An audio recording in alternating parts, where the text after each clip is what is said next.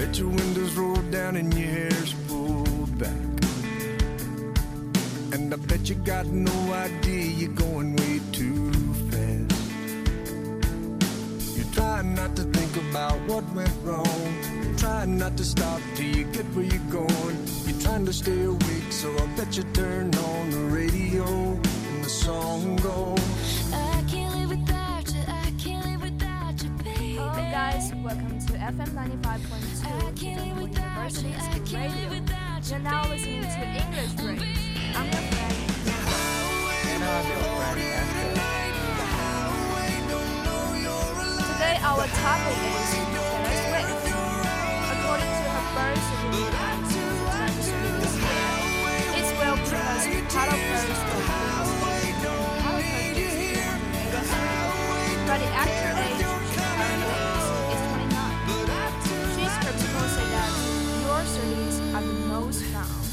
she will definitely keep herself posted on her findings on um, that one she knows. Yeah, I bet your But um, until then, she saw she shares some lessons she's learned before reaching 30.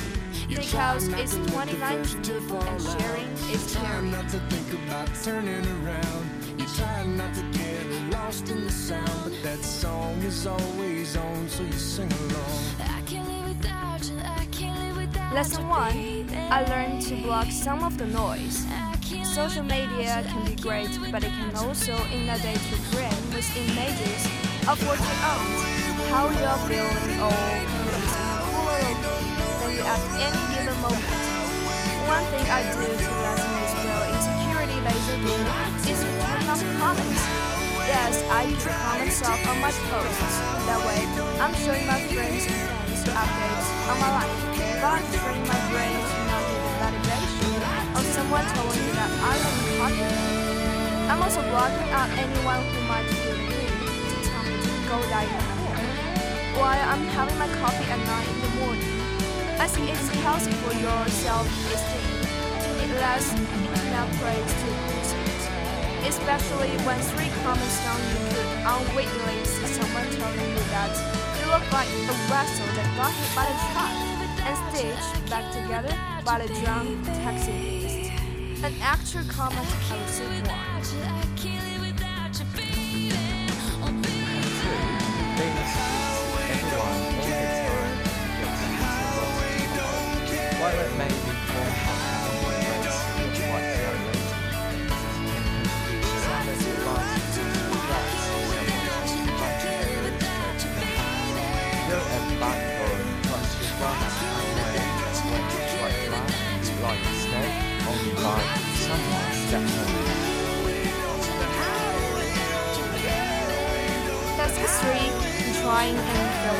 Failing, again and failing again is normal. It may not feel normal to me because all of my trials and failures are blown out of proportion and turn into a spectator sport by tableau takedown culture.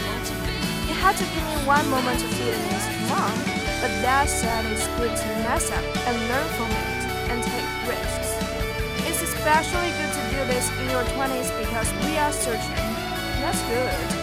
We'll always be searching but never as intensely as when our brains are still developing at such a rapid pace. No, this is not an excuse to text your ex right now.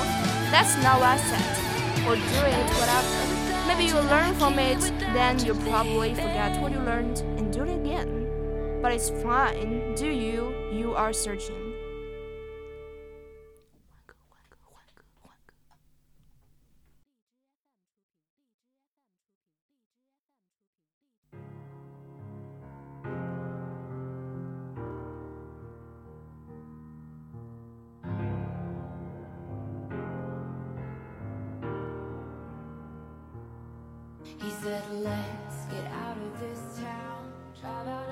Lesson 4 I learned to stop hating every ounce of my fat on my body. I worked hard to restrain my brain that a little extra weight means curves, shiny hair, and more energy. I think a lot of us push the boundaries of dieting, but taking it too far can be really hard to give me one moment of bitterness. Come on, but that's sad. There's no quick fix. I work on accepting my body every day.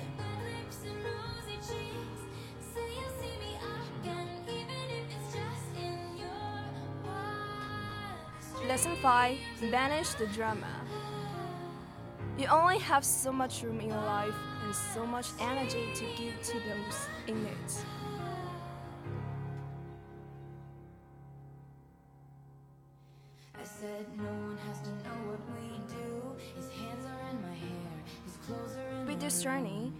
Someone in your life is hurting you, draining you, or causing you pain in a way that feels unresolvable, blocking their number isn't cruel. It's just a simple setting on your phone that would eliminate drama if you so choose to use it. Lesson 6 I've learned that society is constantly sending very loud messages to women that exhibiting the physical signs of aging is the worst thing that can happen to us. These messages tell women that allowed to age it's an impossible standard to meet and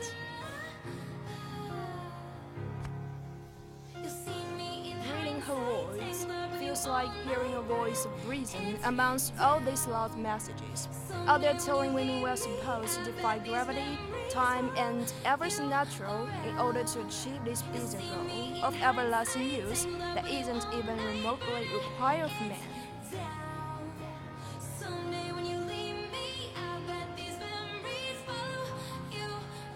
Lesson 7 My biggest fear. After the Manchester Arena bombing and the Vegas concert shooting, I was completely terrified to go on tour this time because I didn't know how we were going to keep 3 million fans safe over 7 months. There was a tremendous amount of planning, expense, and effort put into keeping my fans safe. My fear of violence has continued into my personal life.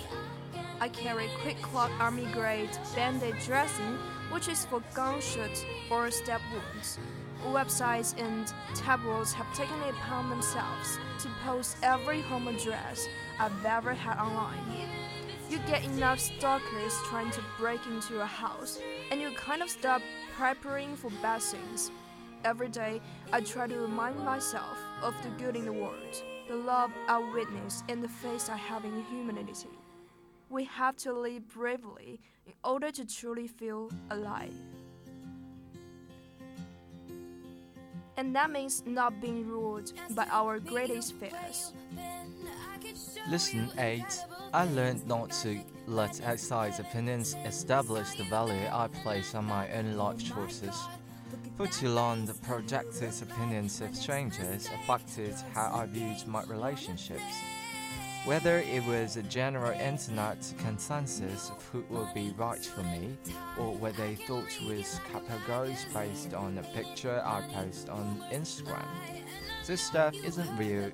For an im- approval seeker like me, it is an important lesson for me to learn to have my own value system of what I actually want.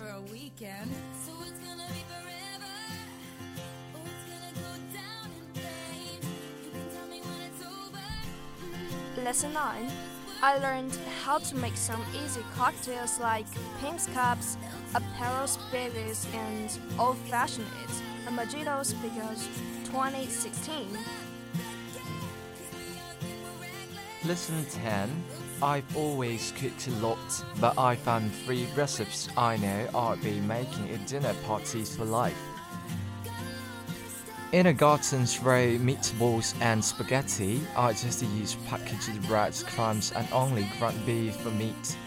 Nigella Lawson's Mike chicken and Jamie's Oliver's chicken fajitas and motley sauce. Getting the garlic crushes is a whole game changer. I also learned how to immediately calculate Celsius to Fahrenheit in my head, which is what I'm pretty sure the internet would call a weird flex. Is yet to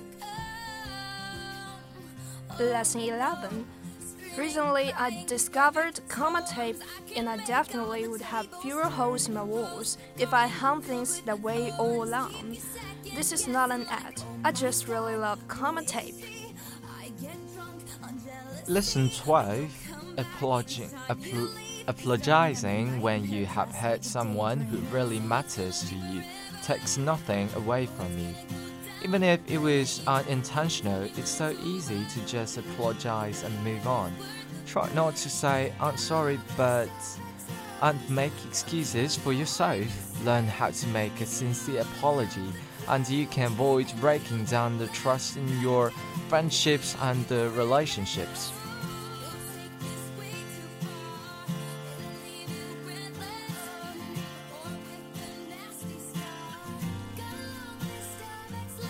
Lesson 13 It's my opinion that in cases of sexual assault, I believe the victim. Coming forward is an agonizing thing to go through. I know because my sexual assault trial was a demoralizing, awful experience. I believe victims because I know firsthand about the shame and the stigma that comes with raising your hand and saying, This happened to me. It's something no one would choose for themselves. We speak up because we have to, and out of fear that it could happen to someone else if we don't. Lesson 14 When tragedy strikes someone you know in a way you've never dealt with before, it's okay to say that you don't know what to say. Sometimes just saying you're so sorry is all someone wants to hear. It's okay to not have any helpful advice to give them. You don't have all the answers, however, it's not okay to disappear from their life in their darkest hour. Your support is all someone needs when they're at their lowest point. Even if you can't really help the situation, it's nice for them to know that you would if you could.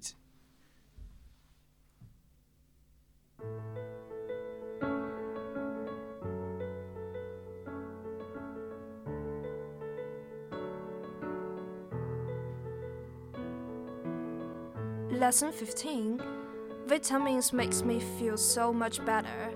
I take L-theanine, which is a natural supplement to help with stress and anxiety. I also take magnesium for muscle health and energy.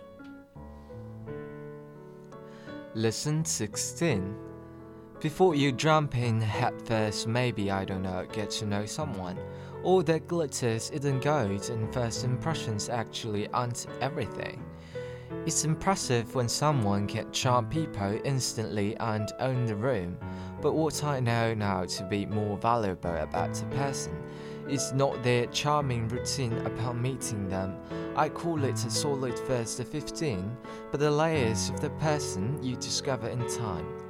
Are they honest, self aware, and slyly funny at the moments you least expect it? Do they show up for you when you need them? Do they still love you after they've seen you broken? Or after they've walked in on you having a full conversation with your cats as if they're people? These are things a first impression could never convey.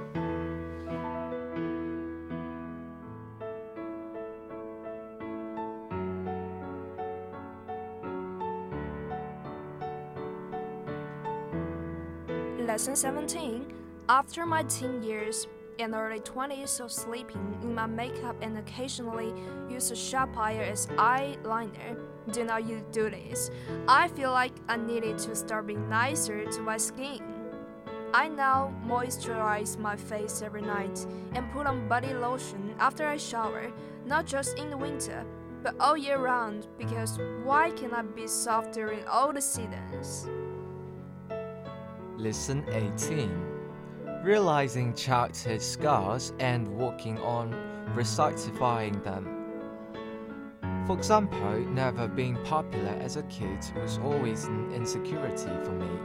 Even as an adult, I still have re- recurring flashbacks of sitting at lunch tables alone, or hiding in a bathroom stall, or trying to make a new friend or being laughed at. In my 20s, I found myself surrounded My ghosts who want to be my friend. And who wanted my friends? I shouted from the rooftops, posted pictures, and celebrated my newfound acceptance into a sisterhood without realizing that the other people might feel the way I did when I felt so alone. It's important to address our long standing issues before we turn into the living embodiment of them.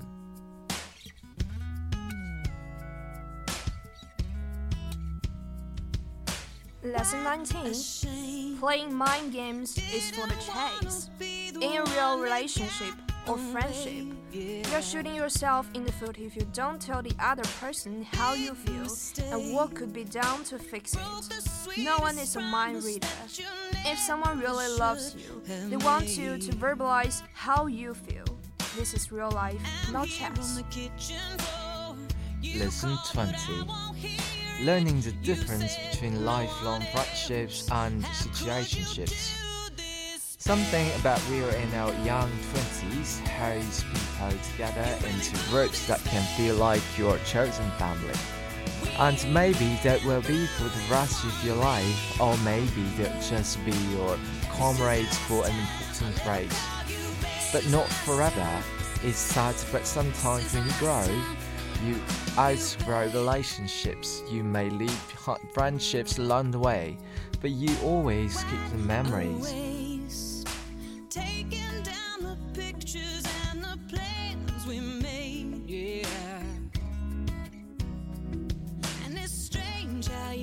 Lesson 21 Fashion is all about playful experimentation.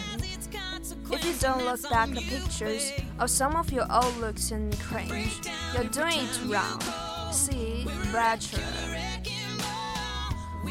Lesson 22 How to fight fear with the ones you love.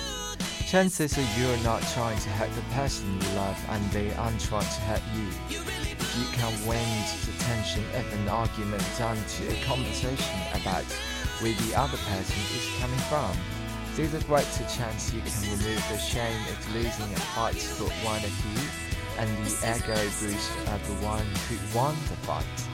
I know a couple who, in the thick of a flight, say, hey, 17, find a way to diffuse the anger that can spiral out of control and make you lose sight of the good things you should do. They don't give out awards for winning the most fights in your relationships. They just give out books papers.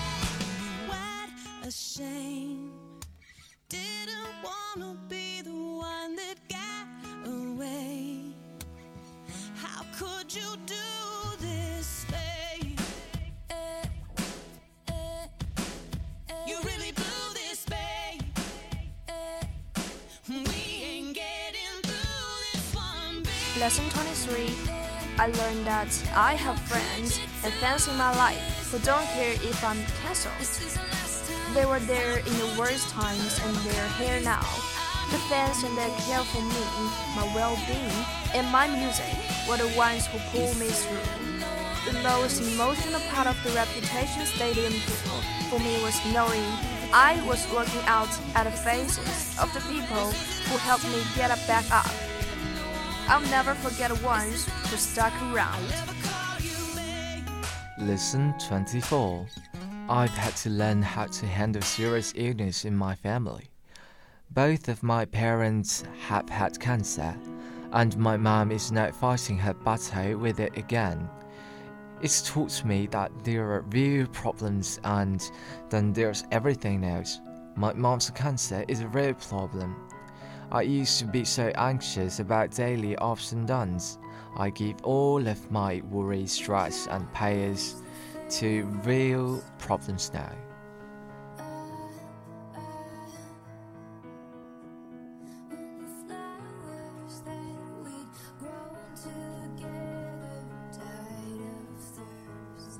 Lesson 25 I remember people asking me, What are you gonna write about if you ever get happy? There's a common misconception that artists have to be miserable in order to make good art. The art and suffering go hand in hand. I'm really grateful to have learned this isn't true. Finding happiness and inspiration at the same time has been really cool. Lesson 26 I make countdowns for things I'm excited about.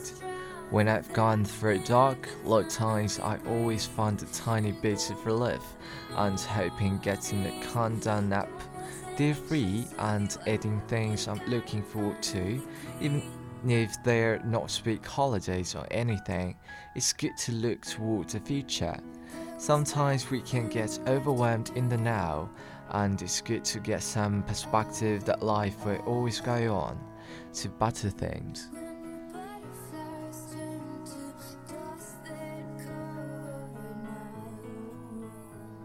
Lesson 23 I learned that disarming someone's pretty bullying can be as simple as learning to love. In my experience, I've come to see that bullies want to be feared and taken seriously. A few years ago, someone started an online hate campaign by calling me a snake on the internet. The fact that so many people jumped on board with it led me to feeling lower than I ever felt in my life. But I can't tell you how hard I had to keep from laughing every time my 63 foot inflatable cobra named Karyn appeared on stage in front of 16,000 screaming fans. It's the stadium tour equivalent of responding to a troll's hateful Instagram comment with LOL. It would be nice if we could get an apology from people who bully us. But maybe all I've ever get is the satisfaction of knowing I could survive it and thrive in spite of it. Lesson 28 I'm finding my voice in terms of politics. I took a lot of time educating myself on the political system and the branches of government that is signing off on bills that affect our day-to-day life. I saw no money issues that put our most vulnerable citizens at risk and felt like I had to speak up to try and help make a change. Only as someone approaching 30 did I feel informed enough to speak about it to my 140 million followers. Invoking racism and provoking fear through thinly veiled messaging is not what I want from our leaders. And I realized that it actually is my responsibility to use my influence against that disgusting hate rhetoric. I'm going to do more to hope we have a big race coming up next year. And number 29 is really interesting. I learned that your hair can completely change texture. From birth, I had curly hair and now it is straight. It's the straight hair I wish for every day in junior high. But just as I was coming to terms with loving my curls, they've left me. Please pray for their safe return. Lesson 30 My mom always tells me that when I was a little kid, she never had to punish me for misbehaving because I would punish myself even worse. I'd lock myself in my room and couldn't forgive myself as a five year old. I realized that I do the same thing now when I feel I've made a mistake. Whether it's self imposed exile or silencing myself and isolating, I've come to a realization that I need to be able to forgive myself for making the wrong choice, trusting the wrong people, or figuratively falling on my face in front of everyone. Step into the daylight and let it go. And that's all for today. Thank you for listening and bye. Bye.